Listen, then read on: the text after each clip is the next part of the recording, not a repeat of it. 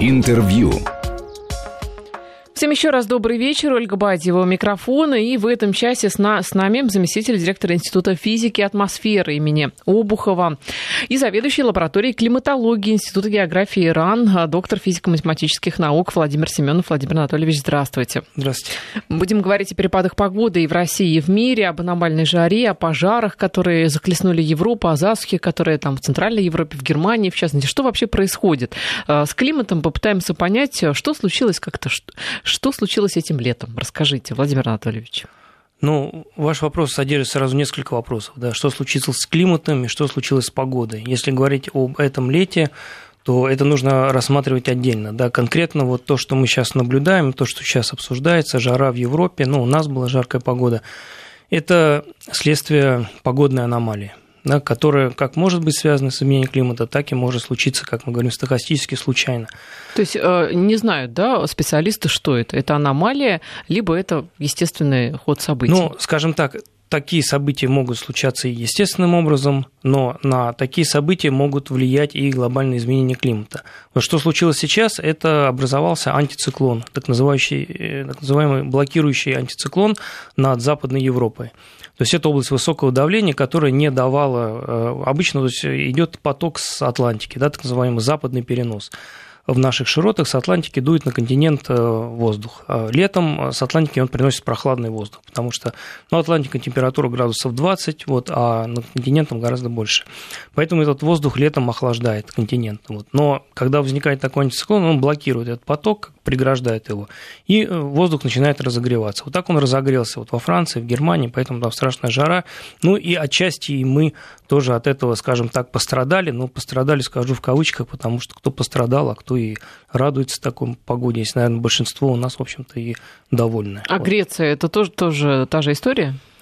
Да, это тот же самый антициклон, но Греция э, немножко есть свои особенности, потому что Греция уже находится в области так называемой стационарной области высокого давления, э, вот Азорский антициклон, э, который простирается вот над территорией, э, южной территорией Испании, вот над Средиземным морем. Там, условно говоря, всегда летом жаркая погода, антициклоническая аномалия давления, как у нас, например, в, в Иркутской области, да, сибирский антициклон. Так вот и у них. Вот поэтому, когда блокируется еще и перенос Запада вот таким вот стационарным антициклоном в Западной Европе, становится, условно говоря, еще хуже. Да? Там совсем воздух разогревается ну, там, до 40 градусов и выше. А предсказать все это можно было? А, сложно, скажем так, да, то есть вот э, метеорологи достаточно хорошо умеют предсказывать динамику циклонов. Это такой вихрь, который против часовой стрелки вращается. Да, вот это вот э, синоптики могут хорошо предсказывать, и когда он возник, Э, его траекторию, где он будет находиться через день, через два, через три, это как бы достаточно хорошо. Поэтому мы и знаем, да, нам говорят, вот там через двое суток придут дожди, циклон, там холодный фронт, теплый фронт с циклоном. А вот что касается антициклонов, здесь посложнее.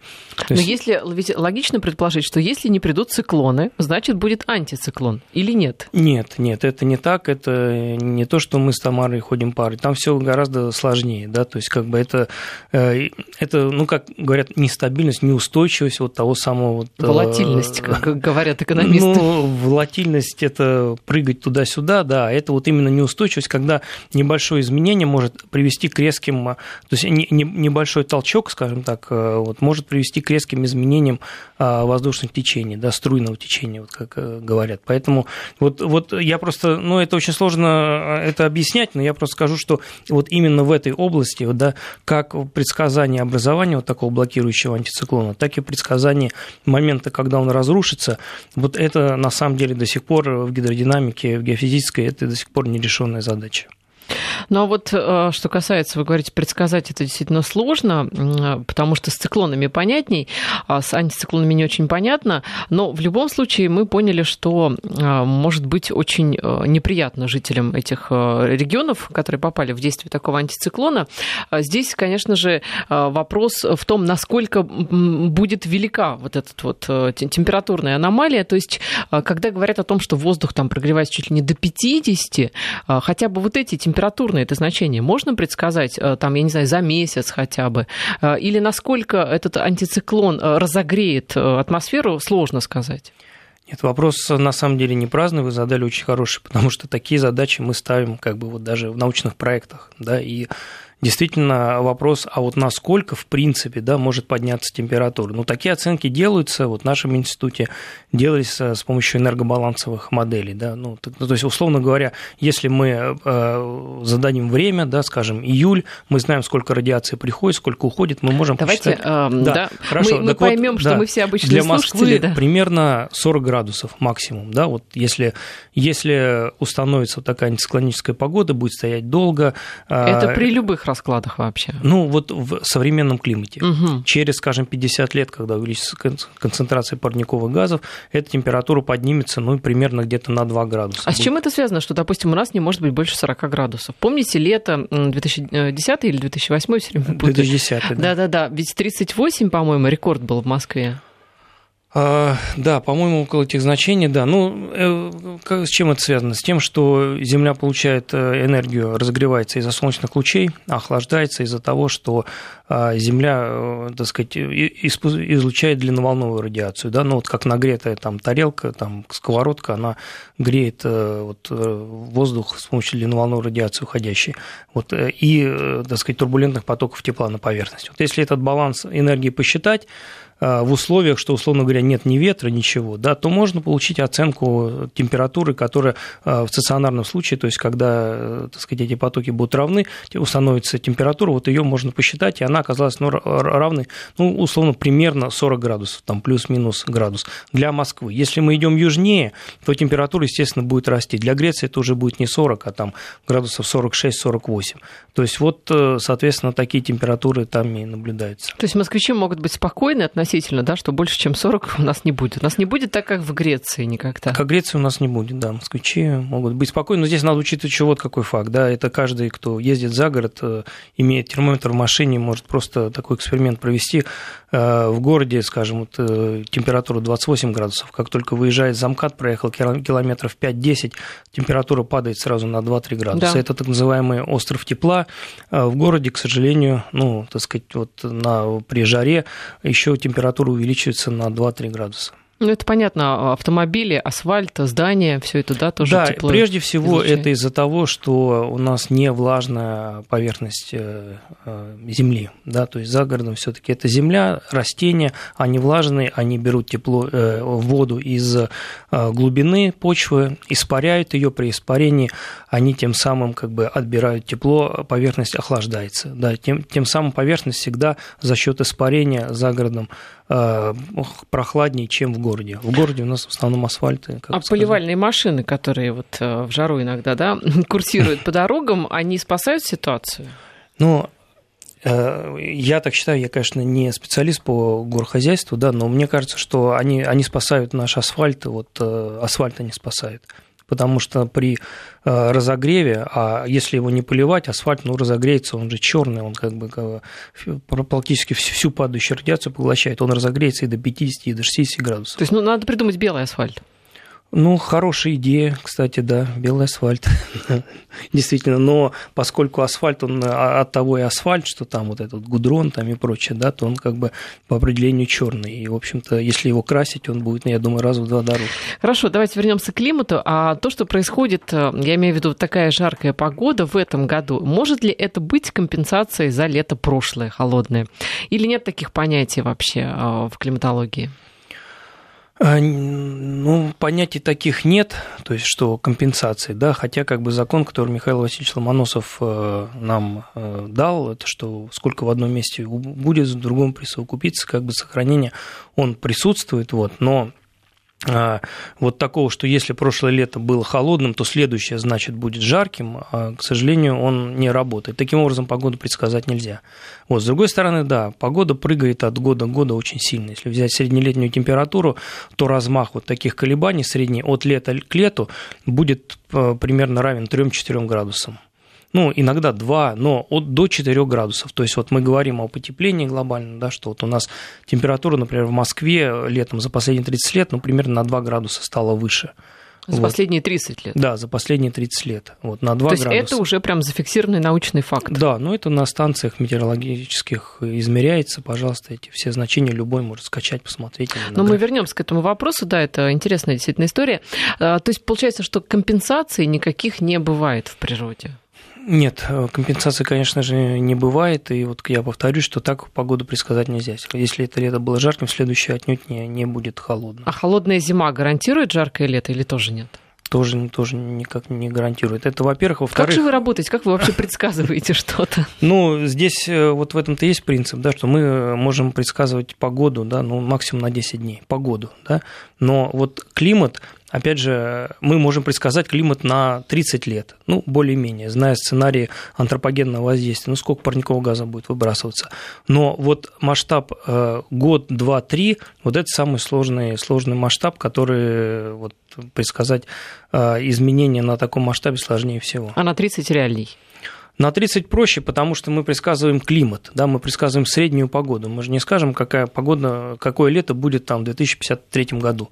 Никто вам этого не скажет. Но какое в среднем будет лето в 2050-х, 60-х годах, сказать можно, да, что ну вот уже сейчас... Предскажите, я, Владимир я Анатольевич, сказать, погоду через э, климат, климат да, предсказываю лет. в Москве, ну и э, предсказываю это, основываясь на результатах климатических моделей. Да, лето будет теплее относительно сегодняшних, ну, примерно на, опять же, на те же 2 градуса через следующие где-то 20-30 лет. Еще на 2 градуса станет теплее, чем сейчас. Ну, то есть э, уже не 40, а 43 максимум у нас будет. Ну да, там 42, скажем. Это да. каждые 30 лет работает? Ну, скажем так, вот до, до конца века можно примерно линейно, как мы говорим, аппроксимировать. То есть, ну, там может быть чуть меньше, чем больше, но примерно линейно все будет изменяться, то есть по прямой. Каждые 30 лет э, где-то на, на 2 градуса будет возрастать температура. Это только Москвы касается, либо вообще э, всего земного шара? А, это касается всего земного шара. Другое дело, что в земном шаре в среднем э, в России теплеет быстрее, чем в земном, на земном шаре, примерно в два раза. Это И... почему? Ну, а, а, во-первых... Почему потому... такие особенные? Я, конечно, знала, что Россия особенная страна, но не настолько. Ну, не только Россия, это особенность э, суши э, вне тропических широт. Везде. И в Америке, в Северной, то же самое, будет теплеть быстрее, чем в среднем по планете. Да, с чем это связано? Ну, связано с двумя причинами. Во-первых, чем севернее, тем теплеет больше всегда. Вот в Арктике еще больше, в Арктике на 3 градуса потеплело больше в северных широтах. Это раз. Во-вторых, над континентом всегда теплеет больше, чем над океаном.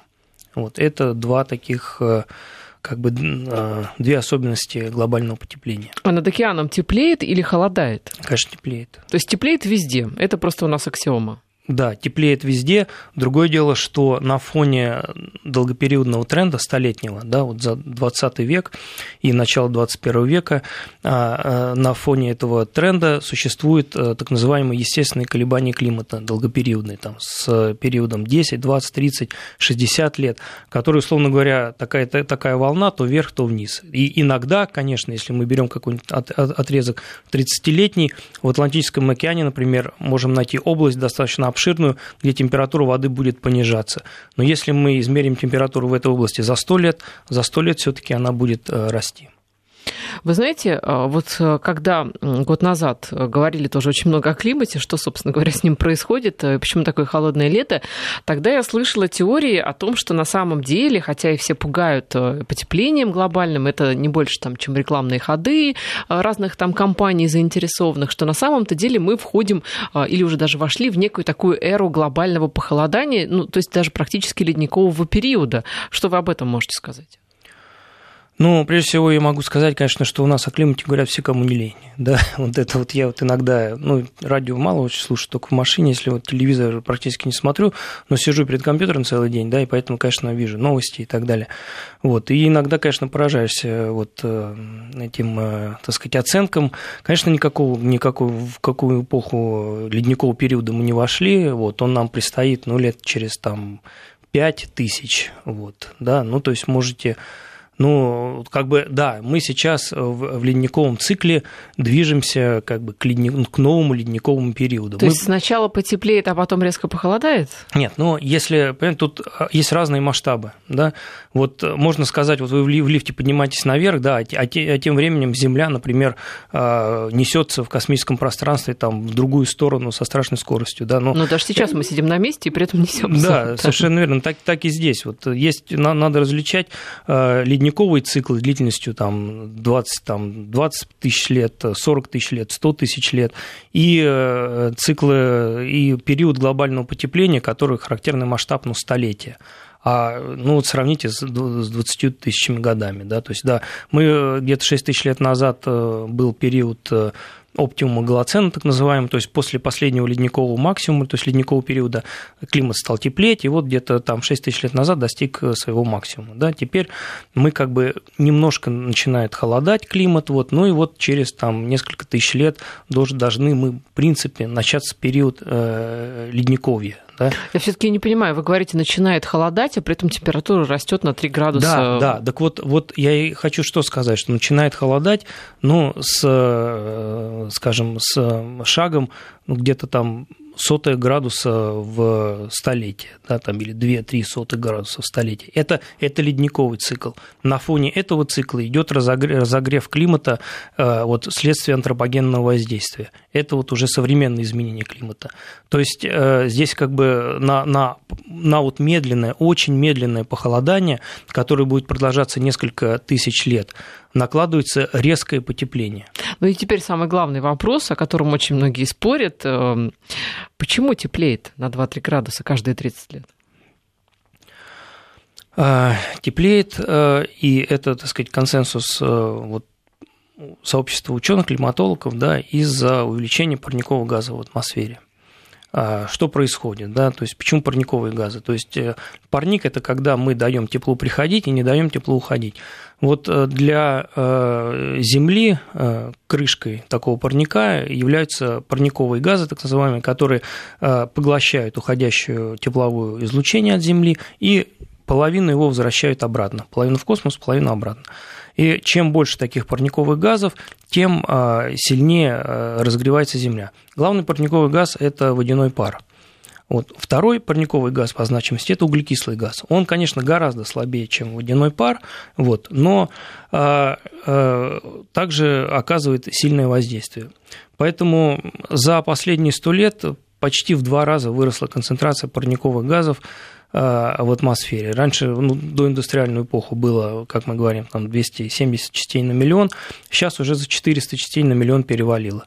Это, как показывают измерения, связано с антропогенными выбросами. Да? То есть мы сжигаем ископаемое топливо, нефть, э, уголь. Это увеличивает содержание парникового э, углекислого газа. Ну, также метан и так далее.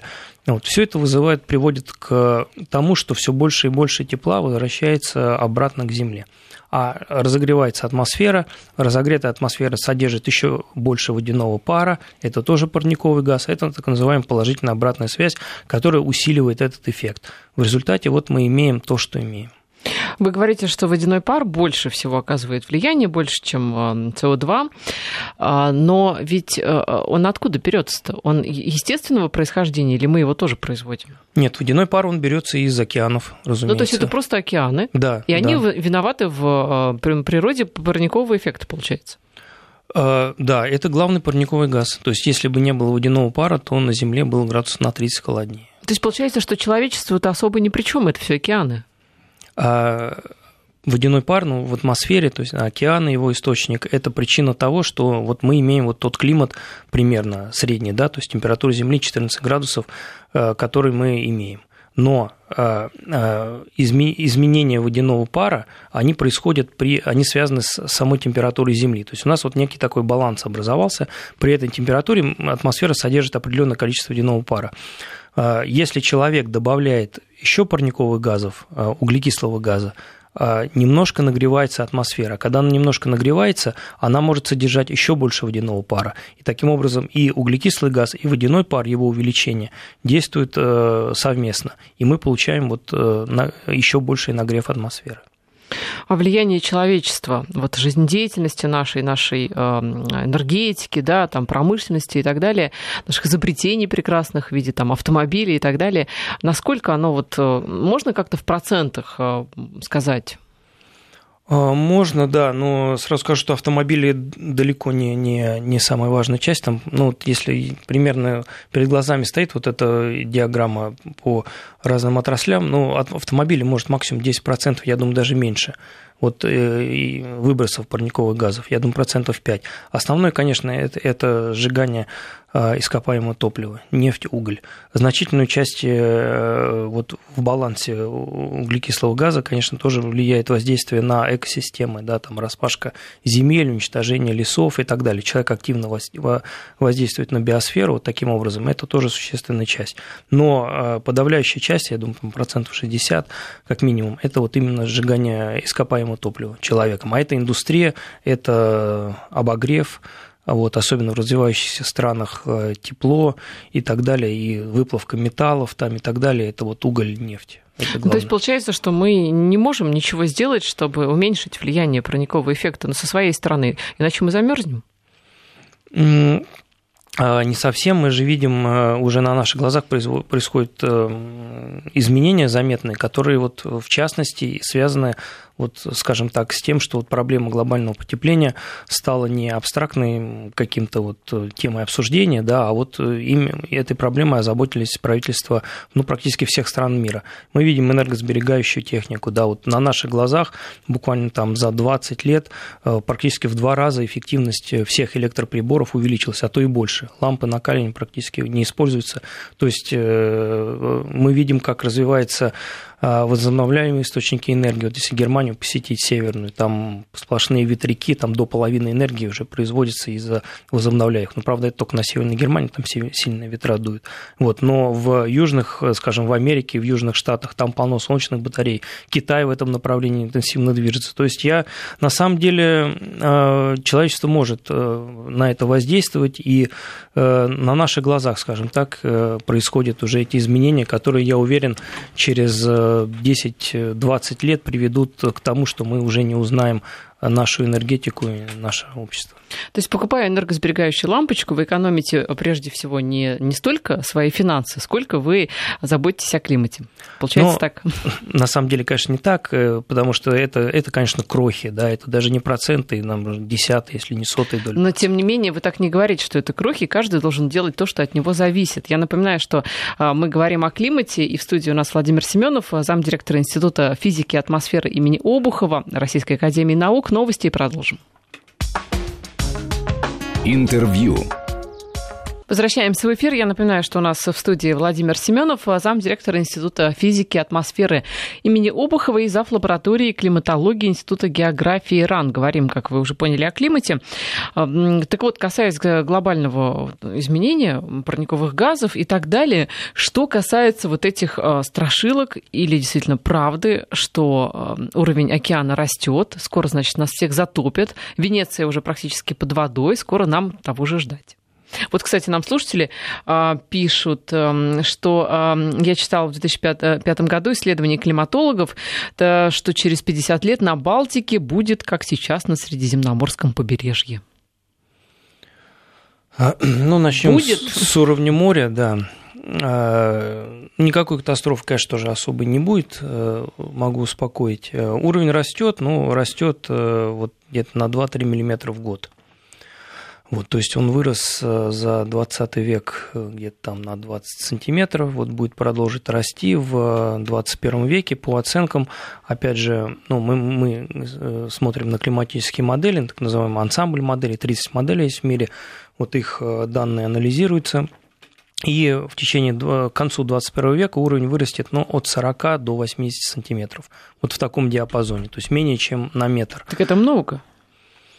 А, ну, для, скажем, среднерусской равнины это нам, нас это вообще не касается. Вот. Э, ну и в целом, скажем ну, то есть так, нас, нас не затопит? Нас не затопит никоим образом.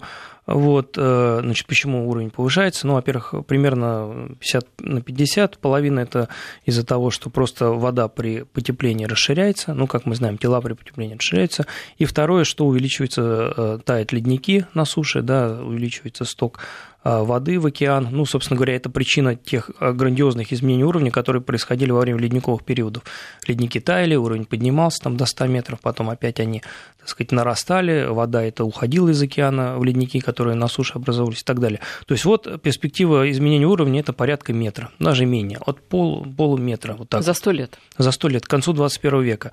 Вот. Другое дело, что, скажем, в Калининградской области в принципе, ну, существенно воздействие будет на прибрежную зону. Это, это уже просчитано, это уже об этом известно. Вы как... имеете в виду наступление воды? Да, поднятие уровня, ну вот на А пол, почему полметра. именно вот там так ощутимо? Ну, потому что мы же знаем вот эти пляжи, там дюны, да, они вот э, очень, очень небольшой наклон, и поднятие уровня, скажем, на полметра приведет к смещению уровня берегового на десятки, а в некоторых случаях на сотни метров.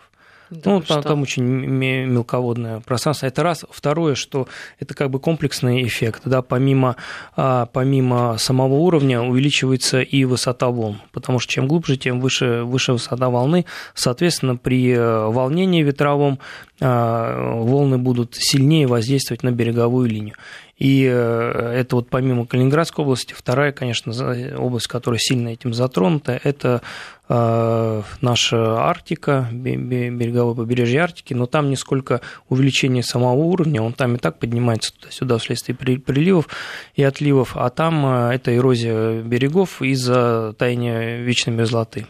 Вот там, э, так сказать, вот воздействие не только поднятие уровня, но и прежде всего ослабление как бы вот э, прибрежной зоны, потому что она в основном состоит из замерзшего воды с грунтом, а там очень сильно уже сейчас происходят очень сильные э, изменения. Ну а теплее это будет на Балтике? Вот, да, на Балтике будет, конечно, теплее, и теплее это так люди на Балтике и так замечают, вот, но, конечно, Средиземное море там не появится.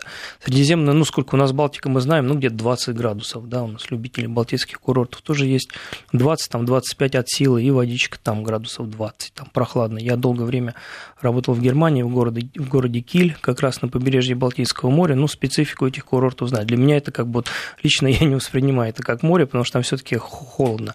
Это Дов... максимум 20 градусов. Да, это такой вот максимум во-первых, довольно пресная вода, да, вот по сравнению с тем же Средиземным морем, ну, 20 градусов.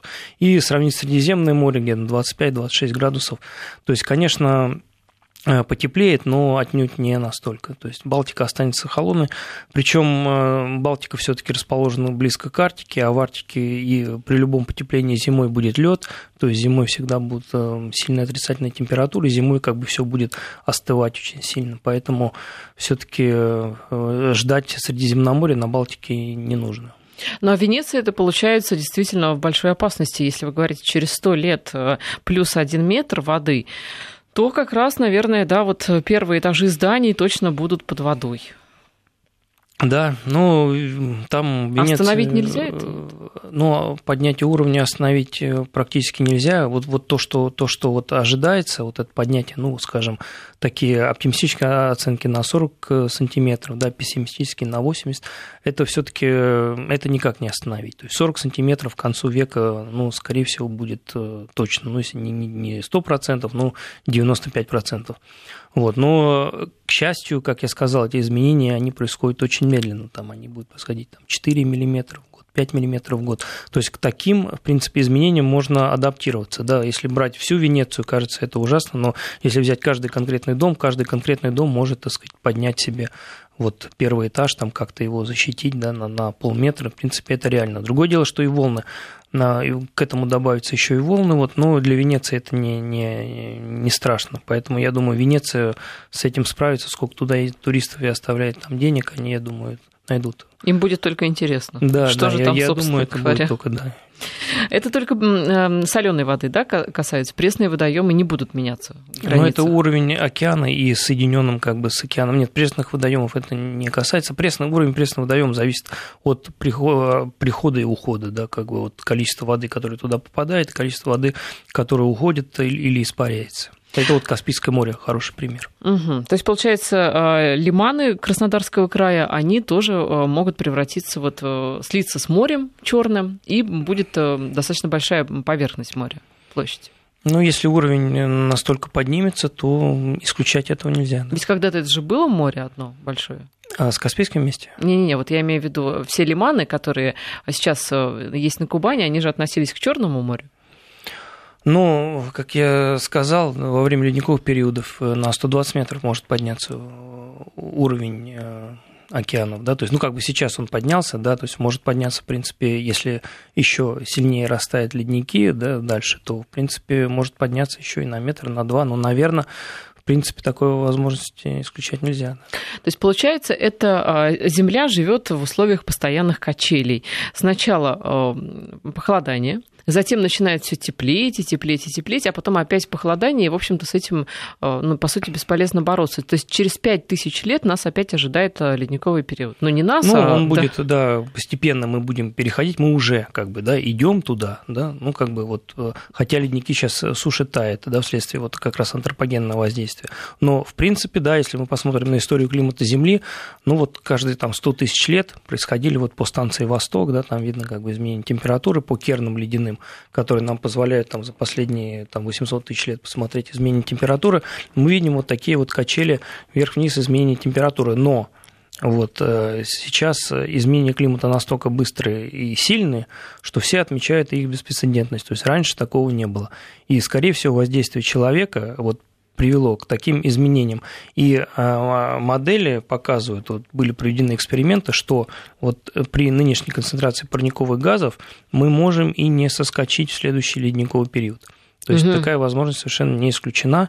В Nature была статья вот, э, ученых из Потсдама, они там это просчитали, и оказалось, что при нынешнем потеплении, при нынешнем антропогенном воздействии ледниковый период может и не наступить. То есть будет все теплее, теплее, теплее, и ну, не все теплее, то есть, э, понимаете, как бы вот ископаемое топливо, оно достаточно ограничено.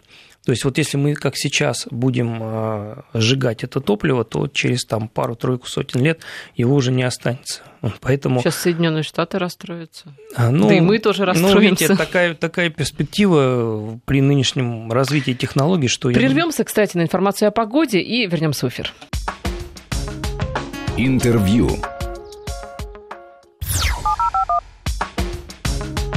Интервью. В студии у нас Владимир Семенов, замдиректора Института физики и атмосферы имени Обухова. Итак, Владимир Анатольевич, вот вы упомянули о том, что э, действительно бывают какие-то явления, там, природные, э, какие-то, может быть, не очень приятные человечеству, которые вот являются следствием деятельности нашей э, человеческой. Есть какие-то примеры у вас? Ну, вопрос этот, наверное, сейчас в повестке вот климатической науки, он самый актуальный и самый сложный. Как э, изменения климата глобальные, вызванные антропогенным воздействием, влияют именно на погодные аномалии. То есть это сейчас э, один из самых важных вопросов, стоящий вообще перед наукой об изменении климата. А, прямого вот прямого воздействия, прямого следствия таких изменений э, привести пример очень сложно. То есть сказать, что вот мы э, выпустили больше там парникового газа в атмосферу, и из-за этого э, к нам пришел ураган, например. Это нельзя, да, но происходит изменение температуры Земли, да, температуры океанов, температуры морей. Ну, мы знаем, что модели воспроизводят вот эти изменения достаточно хорошо при воздействии, а, при антропогенном воздействии, что говорит нам, что, скорее всего, эти изменения связаны с а, воздействием человека. А вот эти изменения, в свою очередь, уже воздействуют на погоду. Вот пример, который, я думаю, всем хорошо известен, это наводнение в Крымске в июле 2012 года. Да, все мы помним огромное количество погибших, а, вот, связанные с, так, с наводнением. Причиной наводнения были экстремальные осадки. Экстремальные осадки пришли вместе с э, циклоном, который прошелся над Крымском. Так вот, мы вместе с немецкими коллегами провели серию экспериментов с моделью атмосферы и сделали так. Один раз промоделировали это явление, э, задавая условия как, такими, какие они были вот в тот день, температуры моря прекрасно его воспроизвели. То есть модель успешно показала нам, что она может значит, это событие нам воспроизвести. Это на компьютере делается? На, ну, на суперкомпьютере. Угу. Вот. Затем мы взяли и уменьшили температуру Черного моря, сделали ее такой, какая она была в 80-е годы. Опять же, туда вложили тот самый циклон, прошел тот же самый циклон, осадков было в 10 раз меньше. То есть э, при увеличении температуры моря Черного на 2 градуса тот же самый циклон в нынешних современных условиях при более теплом море вызвал вот такие катастрофические осадки. И причем, а, проанализировав э, результаты, мы обнаружили, что это произошло не постепенно, да, что вот мы чуть-чуть увеличили, увеличились осадки. Нет, был некий порог, при прохождении э, этого порога при увеличении температуры а, существенным образом менялась вообще вот структура региональной циркуляции. Ну, как мы говорим, возникала конвектив... А, конвекция сильная, а, проникающая, и вот эти вот экстремальные осадки очень сильные. То есть режим сам региональной циркуляции нелинейным образом, как вот триггер э, изменился при прохождении этого порога, который, вот по нашим расчетам, был пройден где-то в начале 2000-х годов. То есть с начала 2000-х годов э, вот этот регион э, Черноморского побережья Кавказа стал находиться вот в зоне такой вот риска, когда такой вот циклон, который прошел тогда, привел к таким осадкам. Другое дело, что такой циклон, ну, он должен пройти именно над этим местом, он, так сказать, должен быть определенной интенсивности, то есть это, опять же, случайность. Но когда вот такой циклон случился, он вот в современных условиях привел к таким экстремальным осадкам, чего раньше бы не было. А тропический ливень, который в Сочи был в начале августа, вызван человеческим фактором? А, но, опять же, вот на этот вопрос а, ответа однозначного никто не даст. Это вот как у Казима Буркова нельзя объять необъятное, так и ответить на такие вопросы нельзя. Но при потеплении температура увеличится влагоемкость атмосферы. То есть атмосфера может содержать больше влаги. И в целом везде по Земле интенсивность осадков становится больше при глобальном потеплении, то есть чем при увеличении температуры воздуха. То есть осадков может становиться, случаев с осадками, дней с осадками может становиться больше или меньше, но если осадки идут в более теплой атмосфере, то, как правило, в 90% случаев они будут более интенсивны, то есть большее количество осадков выпадает за события с осадками. А ураганы, которые в Москве тоже довольно-таки частые гости в последнее время, они как-то сопровождают потепление глобальное? Но а, а, ураганы, если так сказать, э, быть точным с терминологией, это тропические циклоны, интенсивные в, в Атлантике в Северной Атлантике, да, в, в Тихом океане, тайфуны. То есть у нас, конечно, это не ураганы, да, это... Как это правильно называется у нас? А, ну, это, скорее всего, шквальный ветер. Шквальный угу. ветер, вот он возникает при прохождении фронтов. То есть циклон проходит, фронт – это значит, область раздела теплых и холодных воздушных масс. Вот, на области этого раздела возникают различные вот эти вот нехорошие явления, там, э, э, опять же, вот очень сильные вертикальные движения, которые сопровождаются сильными горизонтальными движениями и так далее. Что здесь важно? Здесь э, энергия берется из контрастных температур. Вот этот вот холодный воздух, он к нам приносится с севера, да, ну, как правило, такие вот холодные вторжения. И э, на самом деле, если смотреть в течение года, то самый сильный контраст температур между севером и Москвой, он как раз вот и в мае, и в июне. Вот, и поэтому у нас вот так нас это и беспокоит. Э, как раз в мае-июне случаются такие вещи. Так вот, мы недавно совершенно обнаружили тоже интересный факт, что несмотря на сильное потепление в Арктике, а, температурный контраст между а, Баренцевым морем, откуда к нам приходят самые холодные вторжения, и Москвой, не уменьшается, а растет. Чуть-чуть, но растет. То есть вот эти вот холодные вторжения, которые к нам приходят, они, условно говоря, становятся чуточку более холодными. А почему? А, но... Ведь странно, да? Ну, странно, но э, происходит это потому, что в Москве теплеет быстрее, чем теплеет Баренцево море. Баренцево море тоже а, теплеет. Вот. Нет, подождите, вы же сказали, что холоднее, масса-то воздушная приходит. А контраст становится сильнее, да? То есть, они, а, то есть а... массы все те же, просто да, в Москве теплее. Да, в Москве теплее, а массы тоже чуть теплее, но разница температур становится сильнее. Именно поэтому так больше ветров. Да, да, чем сильнее контраст, чем сильнее разность температур, тем больше вот этой вот энергии э, потенциальной, скрытой в, в разности температур, переходит в кинетическую энергию, в энергию движения, вот в эти шквалы. То есть дальше э, мы можем ожидать, что ураган, вот этих вот сильных ветров будет больше и больше в Москве, и, возможно, ураганы начнутся? Э, И да, и нет. Вот, э, скорее всего, в ближайшее десятилетие оно будет действительно, вот э, мы будем находиться в зоне такого повышенного риска таких явлений. Но с дальнейшим э, потеплением все-таки потепление в Арктике будет происходить все более сильными темпами, и, скорее всего, вот этот контраст тоже начнет снижаться. Это, во-первых. Во-вторых, в среднем температура будет повышаться. Да, то есть как, как э, так сказать, э, что бы там ни было с контрастами, но уже температура в июне будет, скажем, средняя не 16 там, с половиной, как сейчас, а 18 с половиной градусов. И поэтому, если к нам придет холодное вторжение, да, то похолодает не до 12 градусов, ну, условно, да, примерно, вот как было вот этим летом, а до там 14-15 градусов ну вот это уже будет холодное вторжение, но не такое холодное. И все-таки я э, вернулась бы к теме, с которой мы начали разговор, э, к той жаре, которая стояла и на территории Европы, и на территории э, России. В общем-то, тоже было очень жарко, причем не только центральной России, в Забайкалье было, в общем, тоже достаточно. Там, кстати, и осадки были, там что только не было. Так вот, ведь если разобраться, то вы говорили о том, что это все антициклон. Но можно вспомнить, допустим, Японию Японию, где было очень жарко а, этим летом, там десятки жертв были от этой жары, а, и Швеция, и, и Греция, которая далеко от нее, и Россия, которая вроде бы тоже далеко, и Япония, которая еще дальше. То есть ощущение, что это не какой-то циклон над Европой, а что это вот просто какое-то воздействие а, на всю планету. Ну, совершенно верно. Тут вот как вообще физика, когда развивалась, да, была корпускулярная теория и волновая, да, то есть, ну, свет считали некоторые ученые, что вот долго, что это корпускулы некие такие вот, значит, э, э, кусочки чего-то, да, вот такие какие-то твердые, значит, а другие говорят, что нет, это волна. Так вот, в принципе, с погодой то же самое, да, можно рассматривать циклоны, антициклоны как некие э, вот такие вот вихри, как э, некие корпускулы погоды, да, условно говоря. А можно рассматривать, и это так и есть, они представляют собой волну, потому что Земля – это шар, и все движения э, в атмосфере Земли, они связаны. И ну, Земля обладает симметрией, она крутится, поэтому движение также симметрично. И вдоль широтного круга существует вот главное, главное движение атмосферы – это волна, это волны. Поэтому если в одном месте возникает антициклон, ну или же циклон, то э, с определенной степенью, так сказать, перемежаемостью вдоль широтного круга а это будет повторяться. Циклон будет сменять антициклон и так далее. То есть будет возникать такая волна атмосферных движений.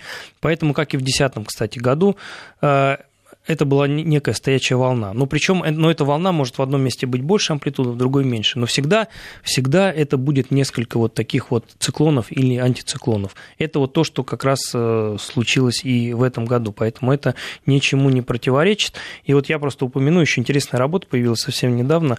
А, американские ученые, скажем так, японского происхождения, вот они такую представили концепцию, почему случаются сейчас, казалось бы, чаще вот такие вот явления. Да? Потому что они сделали аналогию с э, пробками на дорогах. То есть вот это вот э, поток э, в атмосфере, который идет вдоль широтного круга, так называемое струйное течение, да, это как бы такая волна, циклоны, антициклоны – это волны. И если это движение происходит очень быстро, то как и в трассу, в автомобильную, да, то по ней может проехать больше машин, больше тех же циклонов и антициклонов.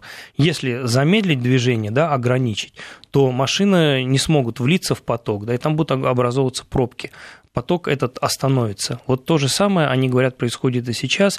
А поток вот этого струйного течения замедлилось вследствие глобальных изменений климата, потому что контраст между Арктикой, а, высокими широтами и низкими уменьшился, а именно он определяет э, скорость этого потока. И оно уже чаще, очень часто не может вмещать себе те, условно говоря, волны синаптические, которые образуют вот циклоны и антициклоны, и все чаще закупоривается, и мы видим вот эти вот э, блокирующие антициклоны, такие как в этом году на Западной Европе, в 2003 году был, опять же, на Западной Европе, в 2010 году на европейской территории России. То есть, но это, это очень интересная, красивая гипотеза, пока на самом деле многие ее принимают, но есть и те, кто а, аргументированно ее с ней спорят. Вот поэтому... Я хотела да. бы еще одну гипотезу от вас услышать, если можно коротко, но не могу вас не спросить а уже о таком о глубоком будущем Земли. Все-таки, как вы считаете, как специалиста, а, Земля как закончит свое существование от человека, либо от каких-то естественных причин, либо мы все-таки убьем Землю? Ну, такой, конечно, философский вопрос. Вот. Э, я думаю, что Ну, как бы нет, ну вообще геологически Земля, конечно, закончит жизнь в результате Солнца там взорвется, да, через там сколько там Э, несколько миллиардов лет, вот, и вспышка будет огромная, все там погибнет в любом случае. Вот. Но это так, так, такие временные Если масштабы. Если мы не сделаем это раньше. Совершенно Спасибо. Верно. Владимир Семенов, замдиректора Института физики и атмосферы имени Обухова, зав. лаборатории климатологии Института географии РАН. Интервью.